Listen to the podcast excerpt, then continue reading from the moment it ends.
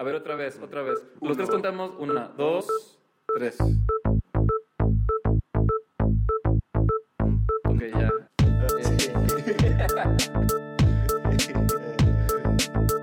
Hola, mi nombre es Miguel Melgarejo Y yo soy José de Lavo. y en este programa Ah. sacamos el diseño. Fuera de contexto.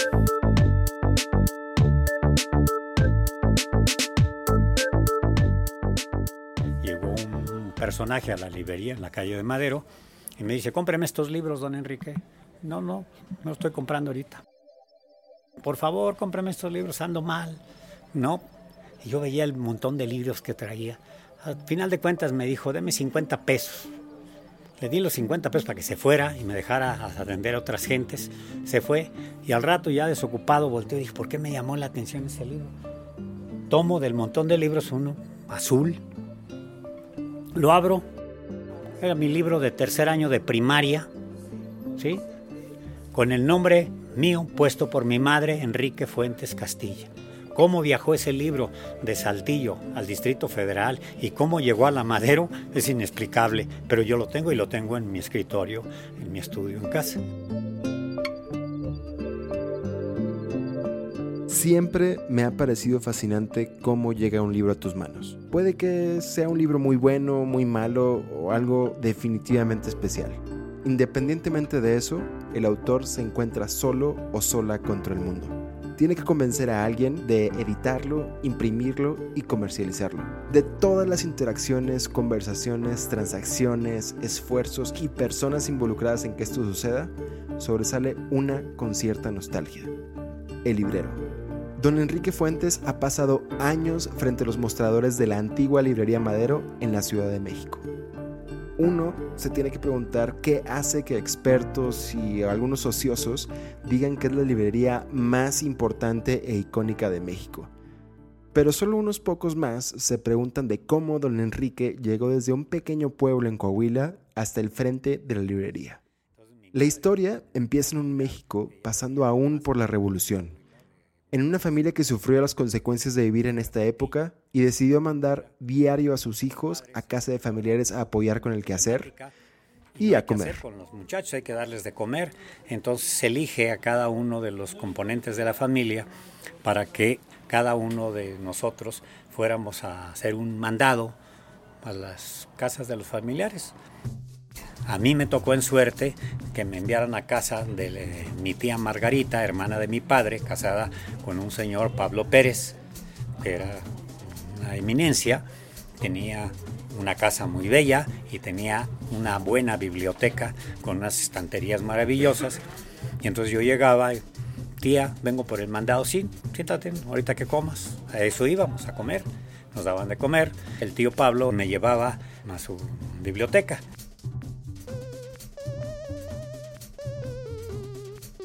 Y me enseñó a subir a las estanterías por medio de la escalera y me enseñó a tomar los libros, o sea, no a sacarlos como los está sacando el señor, es al revés.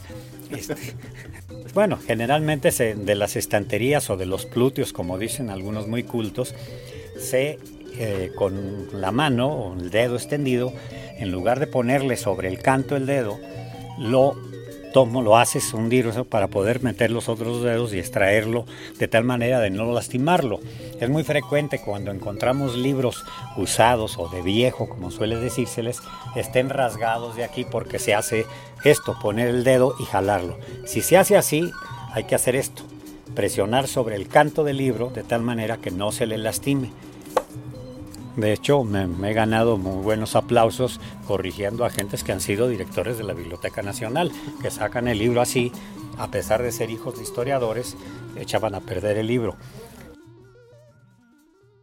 Y luego para leer un código de lectura que me transmitió el tío Pablo fue leer conociendo los signos gramaticales. ¿Cuáles son? Punto y aparte, punto y seguido, puntos suspensivos, comas, punto y coma, etcétera. Hacer la inflexión de la voz para que tu interlocutor sepa lo que se está diciendo. Porque hablar de corrido a 10.000 por hora en función del velocímetro en que están insertos los locosabios de los miedos de comunicación es lo más para fulminarte subliminalmente y no dejarte el ejercicio del idioma. Entonces, eso me llevó a que aprendiese de una manera diferente a la escuela en que yo asistía, para que posteriormente, gracias al término de mi escuela primaria, entrase a un seminario, el Seminario Conciliar de Saltillo, Coahuila, donde yo tuve la oportunidad de estudiar. Y tuve la oportunidad de que un día eh, me escuchan leer algo de Zorrilla, el Bajel Pirata, y le gusta muchísimo a la persona que impartía la cátedra de español en esa época y al ir a la comida me llama y me convertí de casualidad en el lector oficial del seminario durante tres años. Mientras los demás comían yo leía para todos. No importaba lo que yo leía, si a lo mejor ni lo entendía, pero sabía en ese momento, hoy quizá lo haya perdido ya, de leer para los demás. Entonces eso me permitía después comer solo o con las personas que asistían hasta que me di cuenta que yo no tenía, pertenecía a esa playa de estudiosos eh, disfrazados de mujer. Sí, los sacerdotes es un hombre que se viste de mujer al cual todo el mundo le dice padre menos sus hijos que le llaman tío. Y eso fue el camino hacia el libro.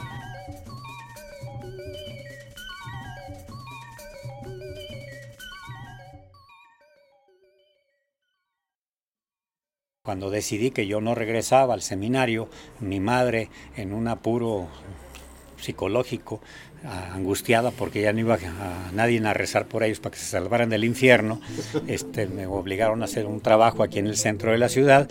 Y llegué al centro de la Ciudad de México, en la calle de 5 de Mayo, esquina con Motolínea, en un edificio que se, del Banco Mexicano y entré a trabajar a una empresa aduanera y era un mensajero, un corre y dile, pero que me permitió aprender dónde estaba el puesto de periódicos, dónde se jugaba póker, cómo se iba a los salones de baile, en dónde se bebía, en dónde se fornicaba, etcétera, y vas aprendiendo todas estas cosas que a algunos se les niegan en la vida, pero que a otros nos van dejando muchas galas de las cuales podemos y debemos presumir.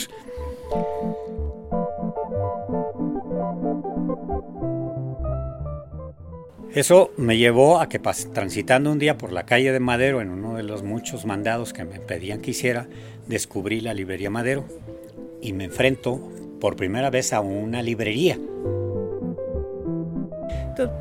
yo me di a la tarea de asistir a esa librería durante el tiempo que me desempeñaba en otras áreas. ¿Pero entrabas nomás a curiosear? a, a, y a buscar, claro. Un día busqué el Tao Te Ching y me dice, ¿usted para qué quiere el Tao Te Ching? Pues quiero aprender cuál es el vacío.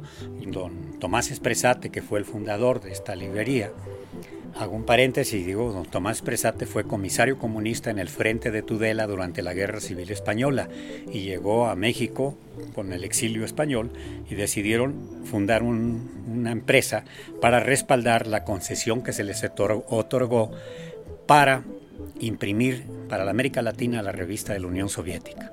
Entonces decidieron fundar una sociedad anónima y qué mejor que una librería, Librería Madero S.A.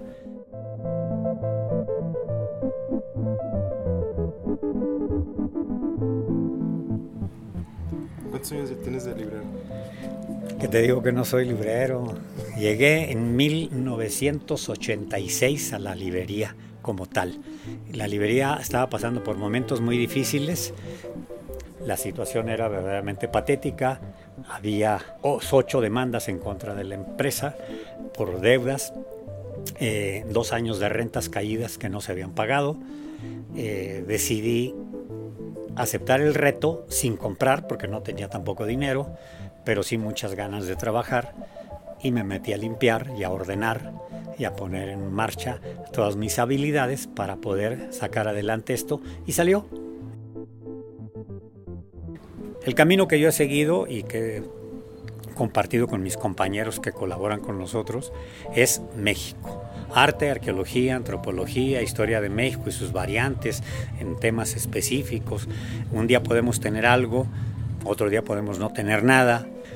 Hemos tenido oportunidad de tener ejemplares verdaderamente de ensueño, gracias a que son oportunidades que puedes atrapar en un momento determinado. Pero para poder atrapar esas oportunidades que tienes que tener el conocimiento, la intuición y el respaldo de orden económico para poder adquirir una pieza que no sabes si la vas a vender hoy o la vas a vender mañana o dentro de un año. A esto siempre cito el texto que escribió don Gabriel Said, Libreros o Adivinos. O sea, puedes ser muy buen librero, pero adivino para venderlo. Cuando mañana, pasado, tienes un cliente, no hay. El único libro bueno, decía, es el libro que compras hoy y vendes mañana. Los demás que chinguen a su madre. O sea, y no había ido a Harvard a estudiar. Cuando me dicen, es que es librero, no, librero no soy, soy un buen prestador de servicios, trato de ayudar a todo mundo. el objetivo no es eh, el lucro, sino la satisfacción del conocimiento previo, lo que te va a dejar bueno o malo. Y luego cómo dejarlo saber a los que vienen a adquirir un libro como objeto de orden comercial y ponerlos adecuadamente. Yo elegí hacerme cargo de la librería Madero, que estaba en unas condiciones eh, verdaderamente patéticas, al grado tal que puedo afirmar esto con el último libro que me dedicó Miguel Sabido, con su libro que se llama Teatro Sagrado del mundo prehispánico. Eh, vino y me dejó el ejemplar que acaba de salir dedicado al heroico amante de los libros. Si no sé, averiguo. Y si no puedo más allá, pido ayuda quienes tengo la fortuna de tener buenas eh, amistades, buenas gentes que nos asesoran. Y, y, hoy, con la dispersión informática que hay, todo el mundo tiene conocimientos, lo que no tienen es concepto. Tengo una frase. La inteligencia es una pista de hielo en la cual tarde o temprano se patina y se rompe en la crisma.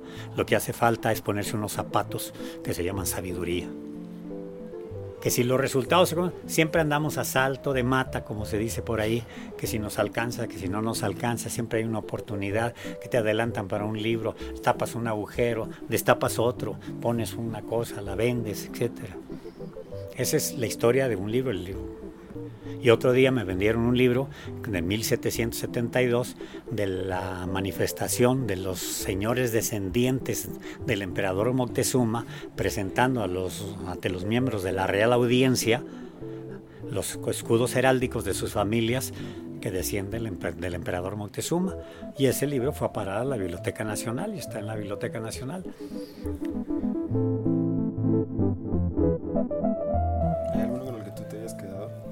No, no, no, no tengo sentido de posesión.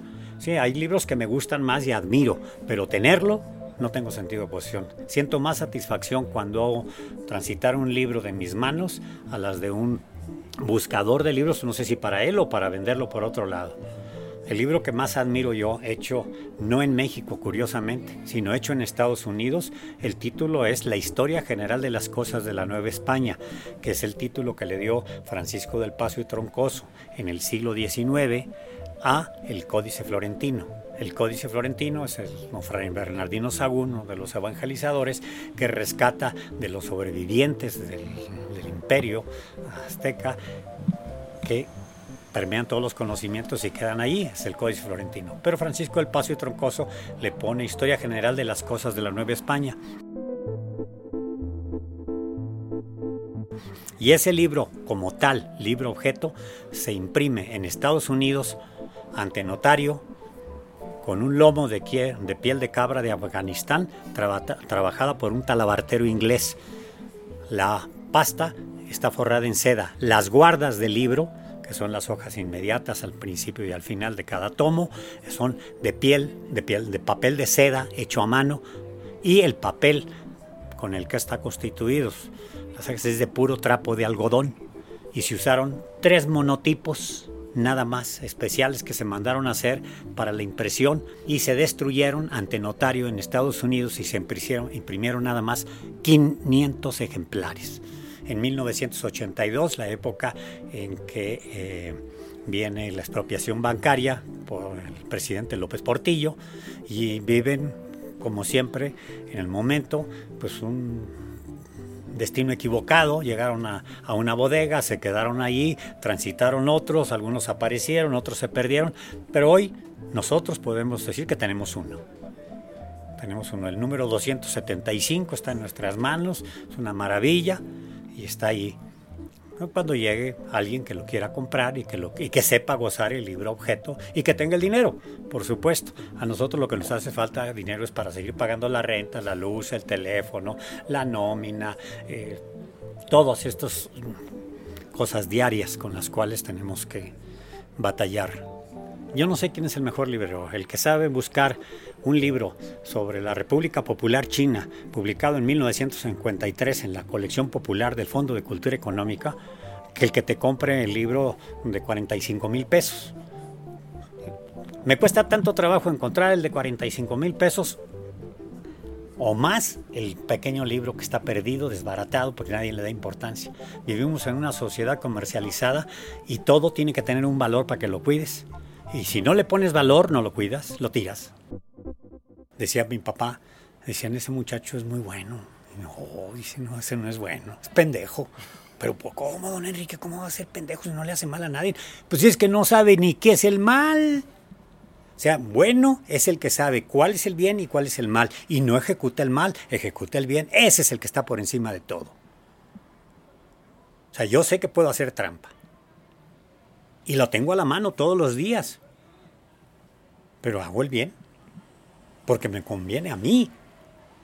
Un día llegó un chico y me dice, ando buscando un libro que se llama El método de dibujo de Albert Mugar, Alfredo Mugar. A ver, permíteme, saco el libro, lo tenía por ahí, es un libro muy raro, de los 30, se lo enseño, y empieza a llorar el tipo, este es el libro de mi mamá. No me quedó más que cerrar la y toma muchacho, vete con los llantos a otro lado, cabrón. Pero ¿cuánto cuesta? Tú llévatelo, cabrón. Se le notó, o sea, tú sabes leer a la gente, sabes el que te quiere chantajear, te quiere robar. Estamos acostumbrados, sin haber cursado por la Facultad de Filosofía y Letras ni en Ciencias para estudiar psicología, lees a los personajes que entran en la librería y sabes cómo ateterlos y qué darles y qué ofrecerles.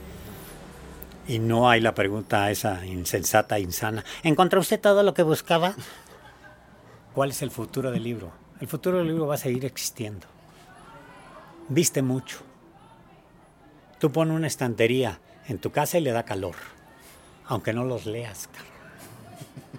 Le da otra presencia, es otro ambiente.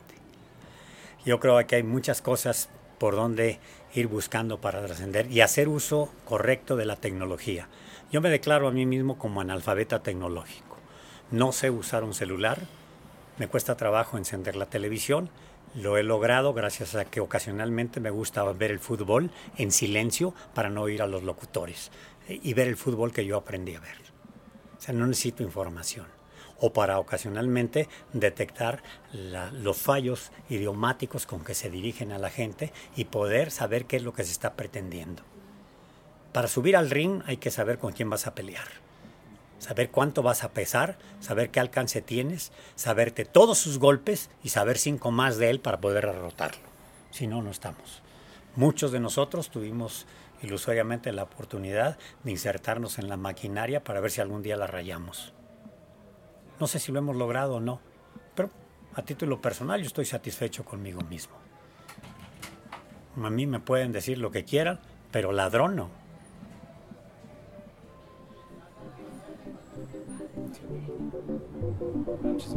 Gracias.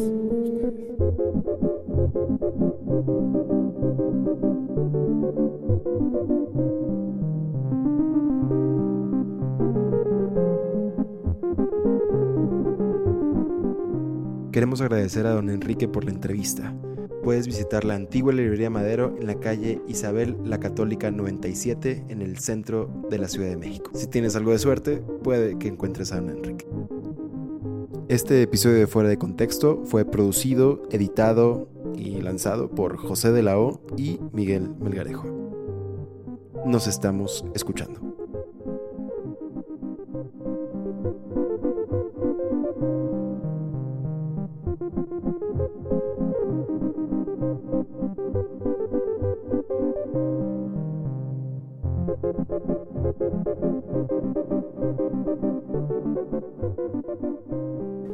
Principio de todo y mi mejor libro, el que más amo, se llama Pedro Páramo, que yo burlonamente le digo Páramela Pedro.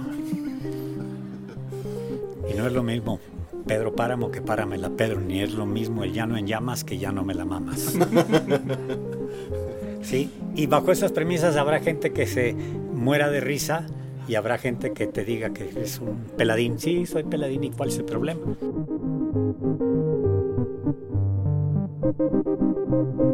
Thank you.